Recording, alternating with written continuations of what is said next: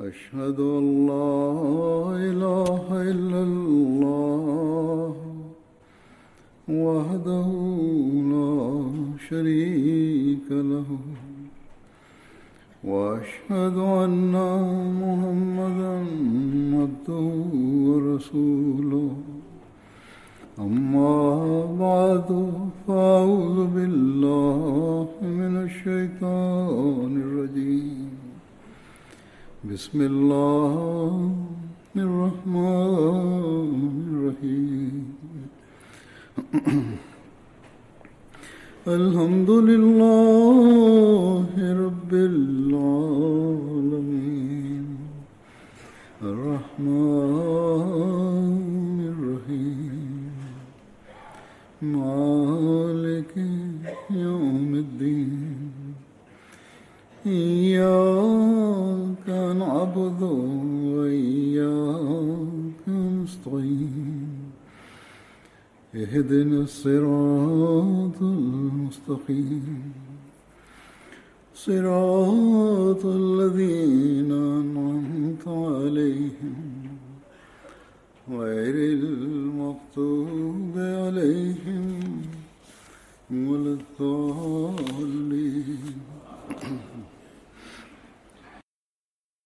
La serie de los relatos de la vida de los compañeros Badri que he comenzado continuará hoy. Sin embargo, antes de hacerlo, me gustaría comentar con motivo del Ijtema de Ansarullah que cuando los compañeros, entre los cuales había Ansar y Muhajir, Muhajir aceptaron el Islam,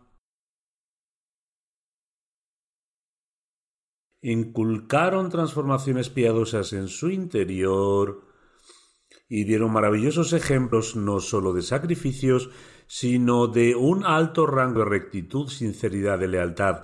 La mayoría de vosotros que estáis aquí presentes en este momento y habéis alcanzado la edad de Ansarullah, soy Ansar y Muhajir, por lo tanto, debéis realizar un autoanálisis constante y ver hasta qué punto estáis siguiendo y actuando sobre los ejemplos que se os presentaron.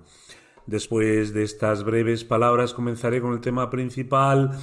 La primera narración es de Hazrat Noeman bin Amr.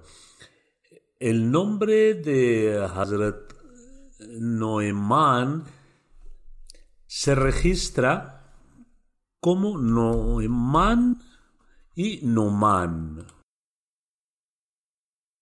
El nombre de su padre era Amr bin Refa, mientras el de su madre era Fatima binte Amar.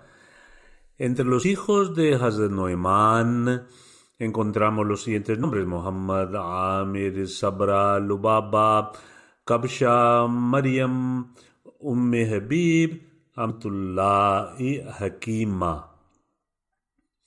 Según Ibn Ishaq, Hazrat Noeman participó en el segundo Bet Naqaba junto con 70 Ansar. Hazrat Noeman participó en todas las batallas junto al santo profeta, incluidas las batallas de Badr, Uhud y Handak. Según una narración, el mensajero sallallahu de Allah dijo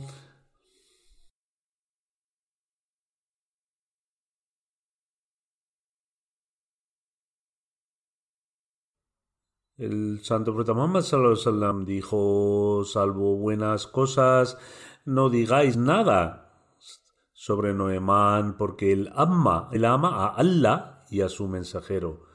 Hazrat Noemán falleció en el año 60 después de la Hijra durante el gobierno de Hazrat Amir Muawiyah. Hazrat Umme Salema relata que Hazrat Abu Bakr anhu fue a Busra un año antes de la muerte del santo profeta sallallahu alayhi wasallam. Busra es una ciudad histórica y famosa de Siria. Durante un viaje comercial a Siria, el santo profeta junto con su tío se quedó en esta ciudad. Del mismo modo, cuando llevó los bienes comerciales de Hazrat Khadija a Siria, también se quedó en este lugar. El sirviente de Hazrat Khadija, Mesra, también acompañó al santo profeta sallallahu alaihi wasallam en ese viaje. Relata cuando Hazrat Abu Bakr anhu emprendió un viaje comercial a ese lugar antes del fallecimiento del santo profeta sallallahu alaihi también fue acompañado por Noeman y Subaybat bin Harmala. Ambos hombres participaron en la batalla de Badr.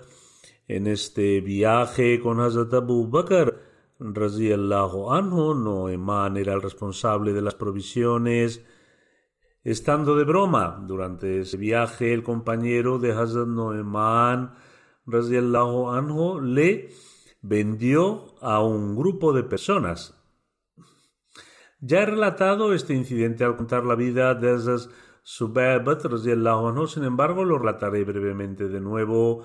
Suebet, que era su compañero, era muy bromista.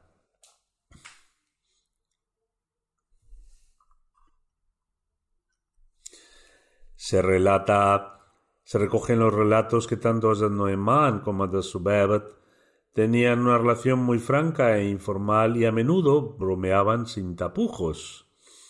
Durante el viaje, Hazrat Subaybat le pidió a Noemán que le diera algo de comida. Sin embargo, él respondió, mientras Abu Bakr no regrese, había ido a algún lugar, no te daré de comer. Subaybat respondió, si no me das nada de comer, entonces diré algo que te enfadará. El narrador de esta tradición afirma que pasaban junto a una tribu. Subaybat les preguntó que si le comprarían un esclavo Puede ser que este incidente tuviera lugar unos días o quizá después ocurrió mientras viajaban. En cualquier caso, fue eh, poco, poco después de esta conversación inicial, Hazrat le preguntó a la tribu si le compraría un esclavo. La tribu respondió que sí. Subarat les dijo, habla mucho y repetirá continuamente que él es un hombre libre. Cuando os diga esto y os pida que lo liberéis, no lo hagáis para no maleducar a mi esclavo. Respondieron, no lo haremos y deseamos comprártelo.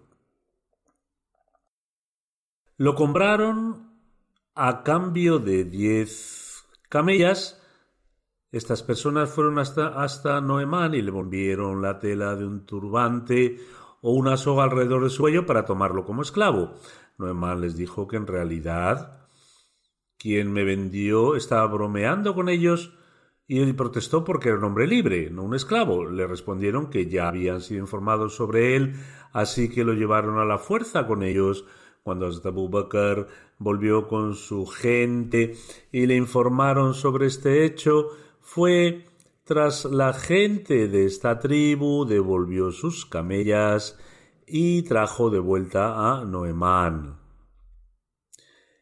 El narrador de esta tradición afirma además que cuando estas personas regresaron al santo profeta sallallahu alaihi wasallam y le informaron sobre este relato, el santo profeta sallallahu alaihi wasallam y sus compañeros se rieron mucho al escucharlo y continuaron recordándolo con simpatía entre ellos durante casi un año. En otros libros este incidente se escribe con la versión de que Hazrat Noeman fue quien vendió a Hazrat Subaybat y no al revés. Sin embargo, esta narración aparece en referencia a ambos en relación con Hazrat Noemán se afirma que él también tenía una naturaleza muy alegre y que el santo profeta disfrutaba escuchándole. Rebia bin Usman narra que un beduino vino al santo profeta sallallahu alaihi wasallam y al entrar en la mezquita sentó a su camello en el patio. Algunos compañeros le dijeron a Hazrat Noemán que si mataba a ese camello se lo comerían porque deseaban comer carne. También dijeron que, como era el camello de un beduino, se quejaría ante el santo profeta sallallahu alaihi wasallam y al hacerlo el santo profeta sallallahu alaihi wasallam le compensaría. El narrador de esta tradición afirma que Hazrat Noemán fue persuadido por sus compañeros y mató al camello. Cuando el beduino salió y vio a su camello muerto, levantó el grito diciendo Oh Muhammad sallallahu alaihi wasallam, mi camello, mi camello ha sido sacrificado. El santo profeta sallallahu alaihi salió y preguntó por el responsable. La gente respondió que era Noemán. El santo profeta fue a buscarlo tras matar al animal. Noemán abandonó el lugar y se escondió. Sin embargo, el santo profeta sallallahu alaihi wasallam fue a buscarlo y lo encontró escondido en la casa de Hazrat bin Zubair bin Abdul Muttalib. Una persona que allí estaba indicó su ubicación con el dedo y gritó en voz alta, oh profeta de Allah sallallahu alaihi wasallam, no puedo verlo en ningún lado. Sin embargo, el santo profeta lo sacó de allí y le preguntó ¿por qué mató al camello? Noemán respondió, oh profeta de Allah, las personas que te dijeron que lo sacrifiqué fueron quienes me animaron a hacerlo. También dijeron que el santo profeta sallallahu le compensaría y pagaría más tarde. Al escuchar esto, el santo profeta tocó la cara de Noemán con su mano y comenzó a sonreír. El santo profeta sallallahu alaihi wasallam luego pagó al beduino el valor del camello. En su libro Kitabul Fuqaha wal Madahib, Zubair bin Bakar relata un incidente relacionado con Hazrat Noeman.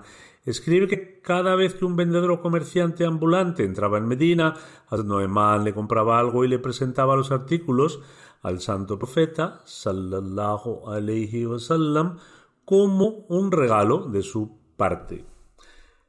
Como estaban familiarizados con él los comerciantes les decía dónde vivía y dónde les pagaría más tarde. Pero cuando el comerciante iba a Hazrat Noemán para cobrar, Hazrat Noemán les llevaba al santo profeta y le pedía que pagara por el artículo que le había dado. Le decía que pagara por el artículo que había comprado y traído para él. El santo profeta sallallahu le respondía, ¿no me lo habías regalado? Noemán respondía, oh mensajero de Allah, por Dios, no tenía nada con qué pagar, con lo que pagarles en ese momento, pero era mi deseo que lo comieras si era algo comestible, que lo preservara si era algo para guardar.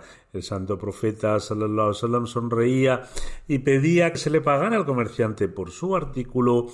Este es un ejemplo de las reuniones que tenían lugar, que estaban llenas de amor, cariño y alegría extraordinarios y no siempre eran estrictamente formales y sin momentos alegres. El siguiente compañero que mencionaré es Jubeb bin Asaf. Hazrat pertenecía a la rama Banu Jisham de la tribu Hazraj de los Ansar. Según otra narración, se llamaba Habib bin Yusuf. El nombre de su padre era Isaf Pero otra narración lo ha registrado como Yusuf. Del mismo modo, el nombre de su abuelo se registra como Itaba, pero también como Inaba. La madre de Hubeb se llamaba Salama bint Masud. Entre sus hijos estaba Abu Qasir, cuyo nombre era Abdullah, quien nació de Yamila bin Abdullah bin bin Sulul. Su segundo hijo era Abdurrahman, quien nació de Walad. Tenía una hija llamada Unash, que nació de Zainab bint Qais. Después de la muerte de Hazrat Abu Bakr, Hazrat Hubeb se casó con Hubeba bint Kharija, la viuda de Hazrat Abu Bakr, aunque Hazrat Hubeb no había aceptado el Islam en el momento de la migración a Medina, tuvo el honor de acoger y alojar a los muhajirin en Medina cuando tuvo lugar la migración. A pesar de que no era musulmán, actuó con gran hospitalidad hacia los muhajirin. Hazrat Talha bin Abdullah y Hazrat Suhaib bin Sinan se quedaron en su casa, pero según otra narración, Hazrat Talha se quedó en la casa de Asad bin Zurara. Del mismo modo, según una narración, cuando Hazrat Abu Bakr Siddiq emigró a Medina, se quedó en la casa de Hazrat Hubeb en Suna. Kabah. Suna es el nombre de una zona alta del pueblo en las afueras de Medina, donde vivía la rama Bani Harith de la tribu Khazraj. No obstante, no obstante, según otra narración, Hazrat Abu Bakr se quedó en la casa de Hazrat Harija bin Zaid. Hazrat Hubeb participó en el resto de las batallas aparte de la propia de Badr junto al santo profeta, incluidas las batallas de Uhud y Handak. Según una narración, Jubeb vivía en Medina, pero a pesar de eso no había aceptado el Islam hasta que el santo profeta sallallahu alaihi wasallam partió para la batalla de Badr y se unió al santo profeta en el camino y fue entonces cuando aceptó el Islam. El incidente de la aceptación del Islam desde Hubeb se menciona en Sahih Muslim y ha sido narrado por Hazrat Aisha radiallahu anha, la noble esposa del santo profeta y madre de los creyentes.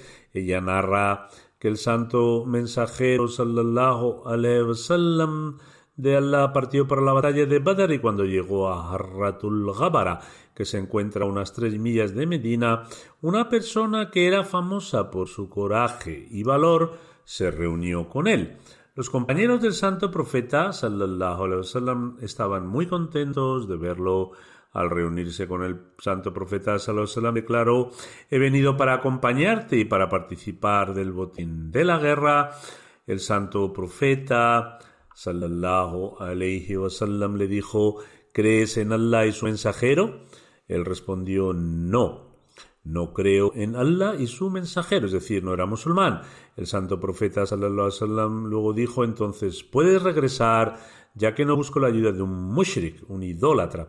Hazrat Aisha afirma que el hombre se fue de vuelta cuando el santo profeta sallallahu llegó a Shayara, un lugar situado cerca de Zul Huleifa, que está a unas seis, siete millas de Medina el mismo individuo se acercó al santo profeta sallallahu y dijo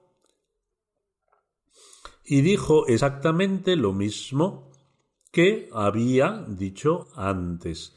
El santo profeta sallallahu le dio la misma respuesta que antes, diciéndole que se fuera porque no necesitaba el apoyo de un mushrik. El hombre se fue una vez más y se encontró con el santo profeta sallallahu alaihi en un lugar llamado Beda, cerca de Zul Huleifa, a unas 6-7 millas de Medina y cerca de Shayara. Estos dos lugares no están lejos el uno del otro. El santo profeta sallallahu alaihi wasallam repitió lo mismo que la primera vez, que no aceptaría la ayuda de un mushrik, de un idólatra. El santo profeta sallallahu alaihi wasallam luego dijo, ¿crees en Allah y su mensajero? El hombre respondió, sí, creo. El santo profeta sallallahu alaihi luego dijo, ahora puedes acompañarme. Se ha registrado en el comentario de esta narración que el nombre mencionado que aceptó el Islam era Hazrat Hubeb. Mientras explica la aceptación del Islam de Hazrat Hubeb, bin Asaf y su en la, participación en la batalla de Badr, Allama Nuruddin Halabi afirma en su libro Sirat Halabia que había una persona fuerte y valiente en Medina con el nombre de Hubeb bin Yusuf. Este era el otro nombre de Hubeb bin Asaf que se menciona en los libros de Sirat. Este hombre pertenecía a la tribu Hazaraj y no había aceptado el Islam hasta la batalla de Badr. Sin embargo, él también partió con la tribu Hazaraj con la esperanza de participar del botín de guerra en caso de que ganaran la batalla. Los musulmanes estaban muy contentos al salir con él, pero el santo profeta sallallahu alaihi wasallam le dijo que sólo aquellos podrían acompañar en la lucha quienes se adhirieran a su fe. En otra narración se menciona que el santo profeta sallallahu alaihi wasallam dijo que regresara ya que no necesitaba ninguna ayuda de un mushrik. El santo profeta sallallahu alaihi wasallam le dijo a Habib a Hubeb que regresara en dos ocasiones pero la tercera vez el santo profeta sallallahu alaihi wasallam preguntó ¿Tú crees en Allah y en su mensajero? A lo que él respondió sí y así aceptó el Islam y luchó valientemente en la batalla. En Musnad Ahmad bin Hanbal, el relato de cómo Hazrat Jubeb aceptó el Islam se menciona así, uno de los miembros de mi tribu y yo visitamos al santo profeta sallallahu alaihi cuando se estaba preparando para partir para una batalla, pero en ese momento no habíamos aceptado el Islam. Nos presentamos ante el santo profeta sallallahu alaihi diciendo que nos sentíamos avergonzados de que nuestra gente fuera a la guerra y que no participáramos nosotros con ellos. El santo profeta sallallahu preguntó: ¿Habéis aceptado vosotros dos el Islam? Respondimos que no, a lo que el santo profeta sallallahu alaihi wasallam dijo: no deseamos la ayuda de idólatras contra otros idólatras. La batalla para que el santo profeta se estaba preparando era contra los idólatras, por lo tanto el santo profeta cuestionó que cómo podía aceptar la ayuda de personas idólatras. Luego dice, decimos aceptar el Islam y unirnos al santo profeta en la batalla. Durante la batalla maté a uno de nuestros adversarios, pero antes de eso él logró lesionarme. Más tarde, cuando me casé con la hija de la persona que había matado, ella a menudo me decía, nunca podrás olvidar a la persona que te causó esas cicatrices, y yo respondía diciendo que ella tampoco olvidaría a la persona que apresuró a su padre al fuego del infierno. Durante la batalla de Badr, Hazrat Hubeb bin Asaf mató a Umayya bin Khalf, uno de los líderes de los Quraysh de la Meca, y este relato del matrimonio que tuvo lugar entre Hazrat Hubeb y la hija de la persona que fue asesinada ha sido mencionada en Musnad Ahmad bin Hanbal, pero la persona que fue asesinada no fue mencionada por su nombre. Alama Nuruddin Halabi ha mencionado este tema en detalle en su libro Siratul Halabia. Hazrat Abdurrahman bin Auf narra en las llanuras de Badr conocía a Umayya bin Khalf, quien era un amigo mío durante el periodo Jahiliya. El hijo Umayya, Ali, estaba de pie junto a su padre que le tenía cogido de la mano. Ali estaba entre los musulmanes que había aceptado el Islam antes de que el santo profeta sallallahu alaihi wasallam migrara a Medina. Sin embargo, sus familiares le presionaron para que dejara el Islam y lo lograron. Por lo tanto, aceptó el Islam inicialmente, pero luego renunció a su fe y murió en el estado de incredulidad. Con respecto a esas personas, Allah el Exaltado reveló el siguiente versículo.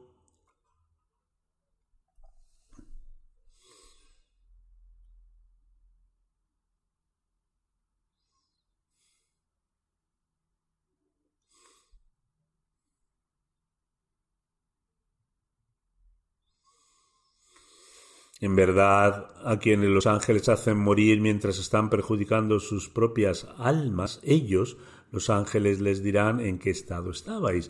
Responderán, fuimos constituidos débiles en la tierra.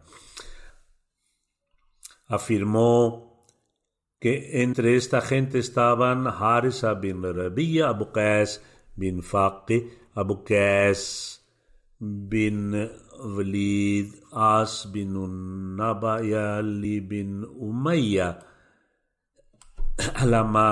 Nuruddin escribe en el libro Sirete Hashemia que cuando estas personas aceptaron el Islam, el santo profeta Salam se encontraba en la Meca. Cuando el santo profeta emigró a Medina, los familiares de estas personas les detuvieron en la Meca y les presionaron, y como consecuencia de ello sucumbieron a sus presiones y abandonaron el Islam. Más tarde, más tarde, salieron con su tribu a la batalla de Badr y todos fueron muertos en la misma. De este relato se deduce que estas personas no se habían retractado del Islam antes de la emigración del santo profeta del santo profeta sallallahu pero en la narración anterior parece como si estas personas hubieran abandonado el Islam antes de que el santo profeta sallallahu alaihi emigrara de la Meca. Hazrat Abdul Rahman narra un incidente relacionado con la batalla, dice estaba sujetando unas armaduras de mallas cuando un maya me vio y me llamó Abdel Amar por mi nombre de la época Jahiliya, época de la ignorancia. No le respondí porque cuando el santo profeta sallallahu alaihi me puso el nombre de Abdurrahman, me preguntó si renunciaba del nombre de mis antepasados, sí y le dije que sí. Umayya dijo que no reconoció el nombre Rahman. Dice, más tarde, cuando Umayya me llamó por mi nombre auténtico Abdurrahman, le respondí.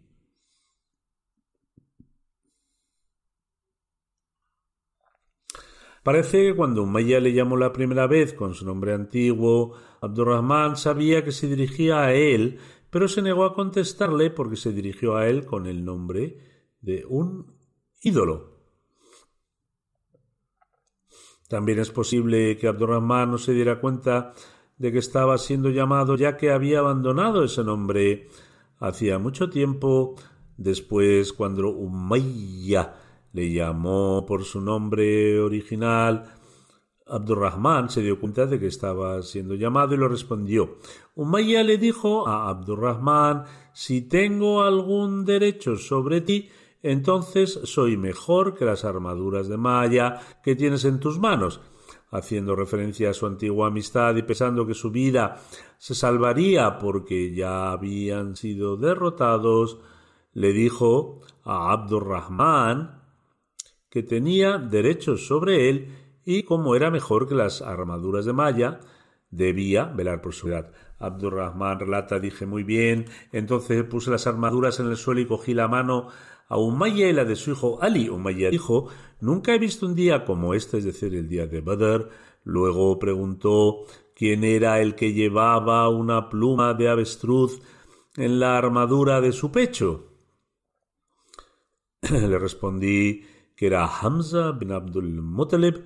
Umayya dijo entonces, él ha sido el responsable de todo lo, lo sucedido. Nos encontramos en este estado por su culpa. Esta fue su opinión y su narración. Fue hijo de Umayya quien declaró esto. Abdurrahman bin Auf continúa diciendo: Estaba caminando con ambos cogidos de la mano cuando Bilal radiallahu anhu vio a Umayya conmigo en la Meca, Umayya persiguió a Bilal severamente en un intento de alejarle del Islam y gritó y gritó el jefe de los incrédulos Umayya bin Khalf está aquí y si él salva su vida yo no sobreviviré. Hazrat Abdurrahman dijo cuando escuché esto le dije ¿por qué dices esto respecto a mis prisioneros? Sin embargo, Bilal continuó repitiendo lo anteriormente mencionado y yo contestaba de la misma manera. Bilal repetía, si él salva su vida, yo no sobreviviré. Y yo repetía mi respuesta. Bilal entonces dijo con todas sus fuerzas, oh ayudantes de Dios, el jefe de los incrédulos, Umayya bin Khalf, está aquí. Sepan Oh ayudantes de Dios, el jefe de los incrédulos, Umayya bin Half está aquí. Sepan que si él salva su vida, yo no sobreviviré. Y continuó repitiendo esta frase. Hazrat Abdurrahman dice, al escuchar esto los Ansar corrieron hacia nosotros y nos rodearon. Hazrat Bilal entonces atacó al hijo de Umayya tirándole al suelo. Al ver esto, Umayya debido al miedo gritó de un modo tan terrible como nunca antes había escuchado. Los Ansar entonces les atacaron con sus espadas y les mataron. En Sahih Bukhari, la muerte de Umayya bin Khalf se registra de la siguiente manera. Hazrat Abdurrahman bin Auf afirma que escribió una carta a Umayya bin Khalf indicándole que debía cuidar de su riqueza, de su esposa y de sus hijos que se encontraban en la Meca, que en ese momento era Darul Harb. Y yo a cambio, protegería su riqueza Medina. Cuando escribí mi nombre como Abdurrahman, Umayya respondió, no conozco a ningún Abdurrahman. Escribe el nombre que solías utilizar antes en la época Jahiliya. Entonces escribí, escribí mi nombre como Abd Amar. Cuando estaba en la batalla de Badar, mientras el enemigo dormía, subió a una colina con la intención de proteger ese pasaje. En el caso de que el ejército enemigo atacara desde allí, Hazrat Bilal vio a por los alrededores. Hazrat Bilal fue una reunión de los Ansar y dijo, Umayya bin Khalf está aquí. Si escapa yo moriré. Hazrat Bilal, anhu y un grupo de Ansar nos siguieron. Al parecer en ese momento Hazrat Abdurrahman bin Auf y Umayya habían hablado y habían llegado a un acuerdo. No obstante, dije que tomaría a Umayya y a su hijo como prisioneros.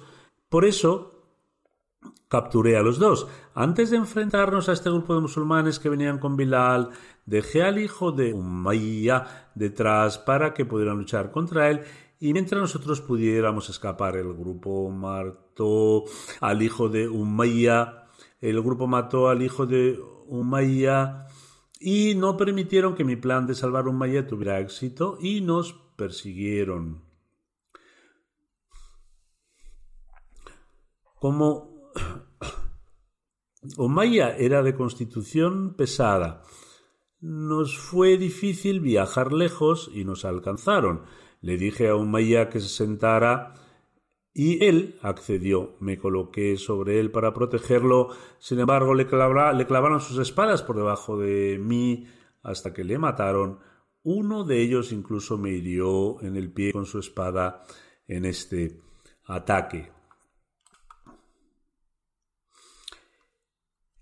El narrador Ibrahim afirma, Hazrat Abdurrahman Binov mostraba la cicatriz que recibió durante el incidente en la parte posterior de su pie. Respecto a quién mató a Umayya a su hijo, según narraciones conocidas, se afirma que una persona ansar de la tribu Banu Mazan le mató, mientras que Ibn Hasham afirma que Umayya fue matado por Maaz bin Afra, Kharija bin Zaid y Jubeb bin Isaf. El compañero que está, se está mencionando también estaba presente. También está registrado que Bilal le mató en realidad todos los compañeros intervinieron en su muerte y el hijo de Umayya Ali fue atacado y tirado al suelo por Hazrat Bilal. Posteriormente Hazrat bin Yasir le mató. Existen ciertos incidentes que no están directamente relacionados con el compañero mencionado, pero los lataré para que podamos saber lo que ocurrió durante o en ese periodo de la historia. Jubeb bin Abdurrahman relata que su abuelo, su abuelo Hazrat Jubeb sufrió una herida durante la batalla de Badr y se rompió una de sus costillas. El santo profeta sallallahu alaihi wasallam puso su bendita saliva en la zona lesionada y colocó el hueso en su sitio y como resultado de lo cual Hazrat Jubeb fue capaz de caminar de nuevo. Según otra narración, Hazrat Jubeb relata sufrí una herida muy grave en el hombro que penetró hasta en la zona de mi estómago y como consecuencia mi mano comenzó a colgar. Me presenté ante el santo profeta sallallahu alaihi wasallam y él puso su bendita saliva en esa zona y volvió a colocar el hombro en su sitio y la herida también sanó. Respecto a su fallecimiento, existe una narración que dice que Hazrat falleció durante el califato de Hazrat Umar, pero según otra narración falleció durante el califato de Hazrat Usman. De cualquier modo, que Allah el exaltado eleve el rango de los compañeros. Ahora mencionaré algunos detalles con respecto a tres personas que han fallecido y también dirigiré sus oraciones fúnebres. La primera es la respetada Rashida Begum Sahiba, esposa del respetado Muhammad Sayyid Sarwar Shah Sahib, falleció el 24 de agosto a la edad de 74 años. Ciertamente a Allah pertenecemos y a él retornaremos. Sus antepasados emigraron a Pakistán desde Charkot, Kashmir, y su padre, el respetado Din Muhammad Sahib, trabajaba en el departamento de ferrocarriles. La fallecida tenía solo cinco años cuando su padre falleció y su madre crió a los niños sola, con gran esfuerzo y soportando muchas dificultades. El Ahmadiyyat ingresó en la familia del difunto a través de su abuelo, el respetado Fateh Muhammad Sahib, quien viajó a Kadian y tuvo la suerte de realizar el Bed a través de un compañero del Mesías prometido, Hazrat Qazi Muhammad Akbar Sahib. Al presenciar el eclipse solar y lunar en 1894, Qazi Saib informó a los miembros de su familia y a los lugareños de su área que este signo significaba el advenimiento del Imam al-Mahdi. La familia, del fallecido tenía estrechos lazos y relaciones con Qazi Saib, por lo que el mensaje de la Ahmadiyyat también les llegó y posteriormente hicieron el Beit. Un hijo de la fallecida, Muhammad Zakaria Sahib, quien actualmente trabaja como misionero en Liberia, afirma mi madre ofrecía chandas, sacrificio monetario, con gran regularidad. Siempre estaba preocupada y con frecuencia preguntaba si había pagado su chanda. También cuidaba mucho y mostraba mostraba una gran preocupación por la educación de sus hijos. No permitía que los niños salieran de la casa innecesariamente para que no crecieran con la costumbre de deambular sin rumbo por las calles o caer en hábitos inmorales. Escribía además durante nuestra infancia cuando nuestro padre despertaba a todos nuestros hermanos para ofrecer la oración de Fajr en congregación en la mezquita, nuestra madre desempeñaba un papel muy importante en levantar a los niños. Hasta que no íbamos a la mezquita no se sentaba con quietud. Tenía un vínculo muy afectuoso y leal con la institución del Khilafat, escuchaba los sermones muy atentamente y anotaba varios puntos que luego discutía con sus hijos. La hija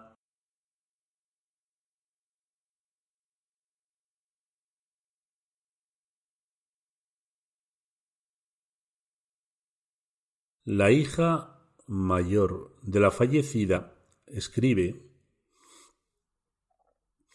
hasta los últimos días prestó mucha atención a sus oraciones.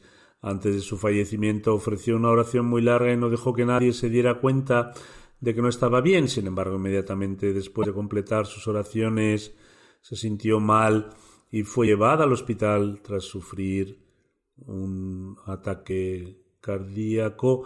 No pudieron revivirla y ella falleció por la gracia de Allah ella era una musia que pagaba un octavo por el Besiet. Sus cinco hijos tienen la oportunidad de servir a su fe al haber consagrado sus vidas.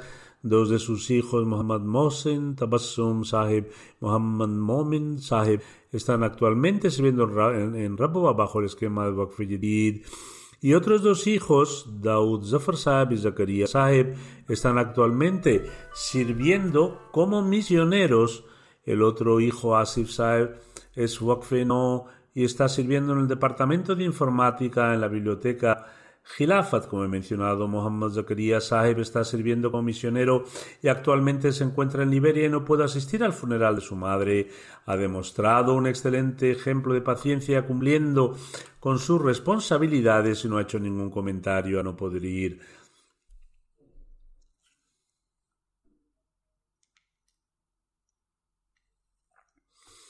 Que Allah el exaltado, que el exaltado les otorgue paciencia y firmeza a todos sus hijos, particularmente a su hijo que está en Liberia sirviendo como misionero, que no pudo ver a su madre en el momento de su fallecimiento, que Allah el Exaltado permita a sus hijos continuar con sus buenas obras y elevar la posición de su madre. El segundo funeral es del respetado Muhammad Shemshir Khan Sahib, quien fue presidente de la Yamad de Nadi en Fiji.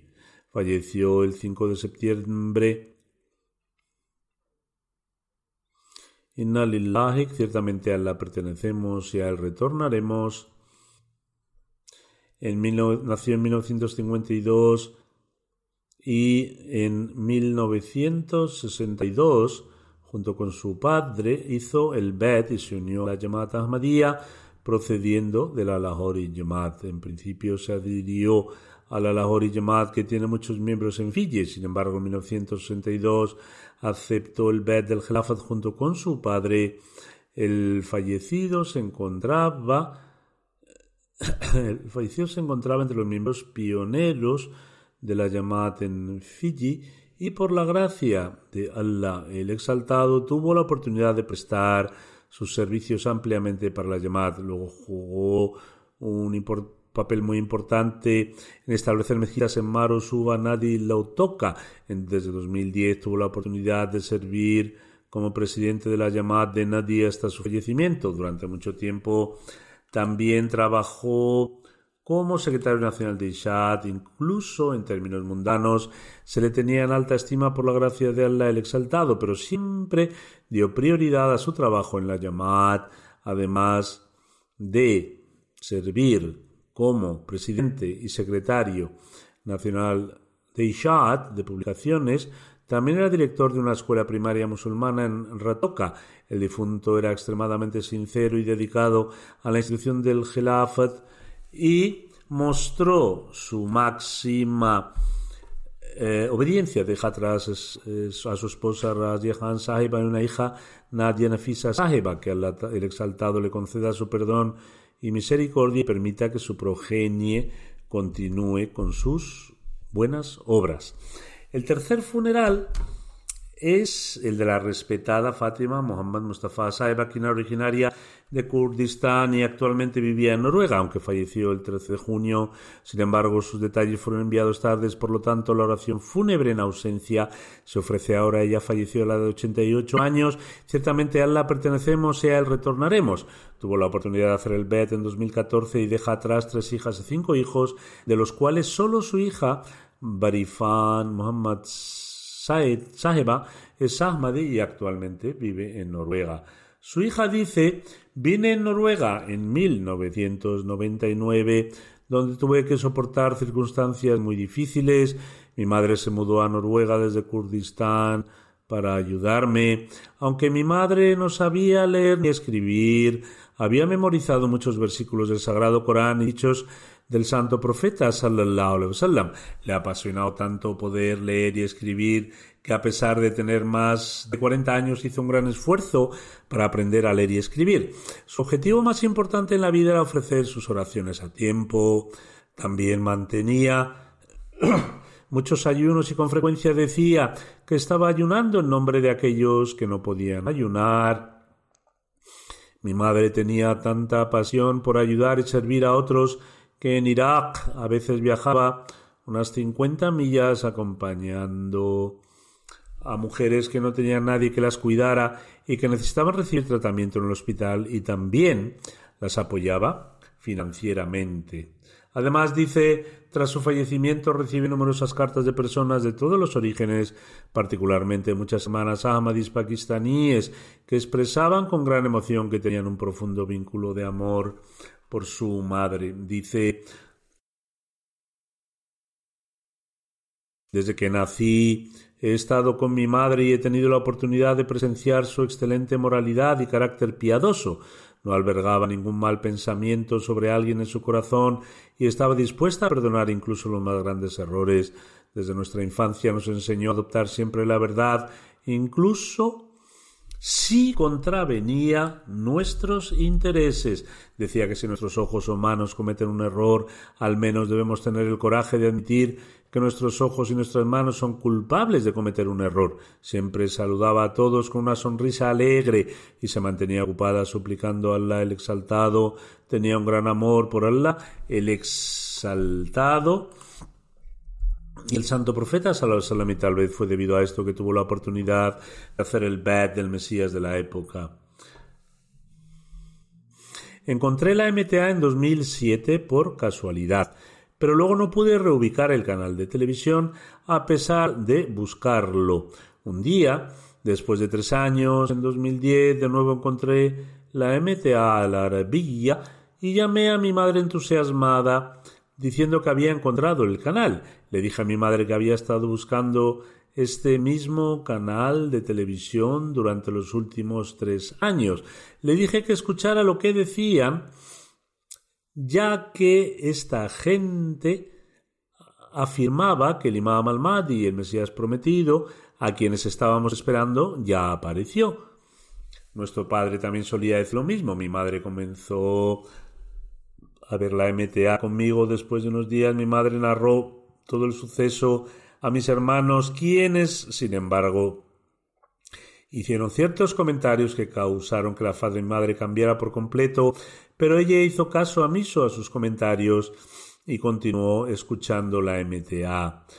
Cuando viajó de regreso a Kurdistán, influenciada por mis hermanos, se volvió por completo en mi contra.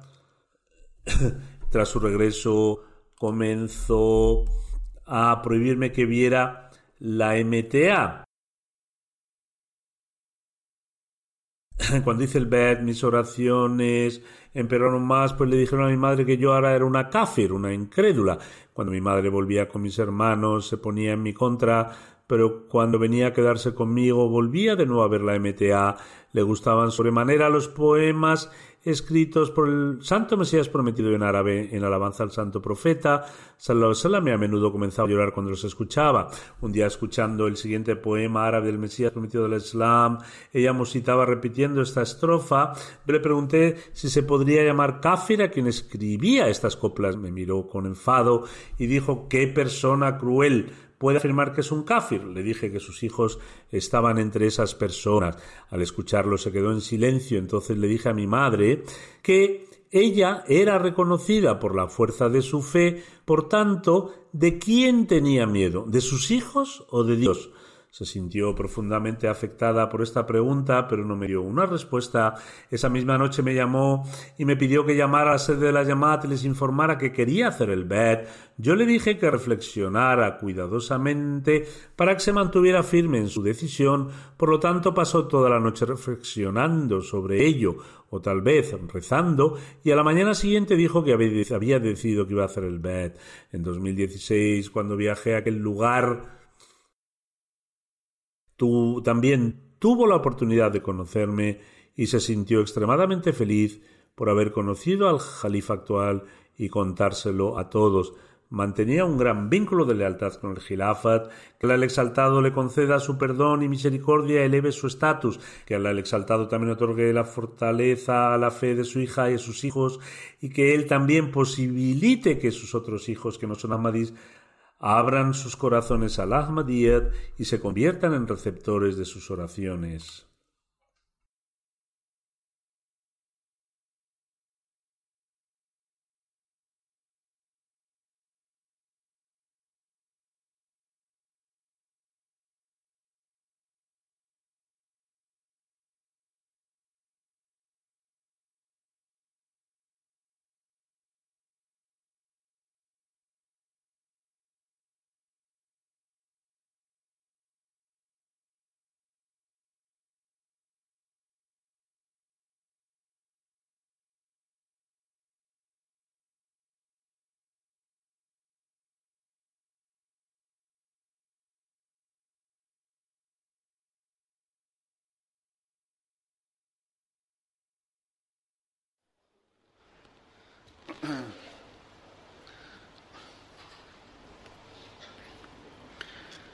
الحمد لله الحمد لله نحمده ونستعينه ونستغفره ونؤمن به ونتوكل عليه. ونعوذ بالله من شرور أنفسنا ومن سيئات أعمالنا. من يهده الله فلا مضل له ومن يضلل فلا هادي له.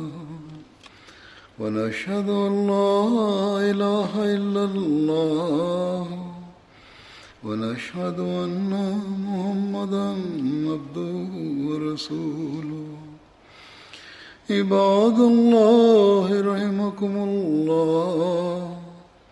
إن الله يأمر بالعدل واللسان وإيتاء ذي القربى وينهى عن الفحشاء والمنكر والبغي يعظكم لعلكم تذكرون اذكروا الله يذكركم وادعوه يستجب لكم ولذكر الله أكبر.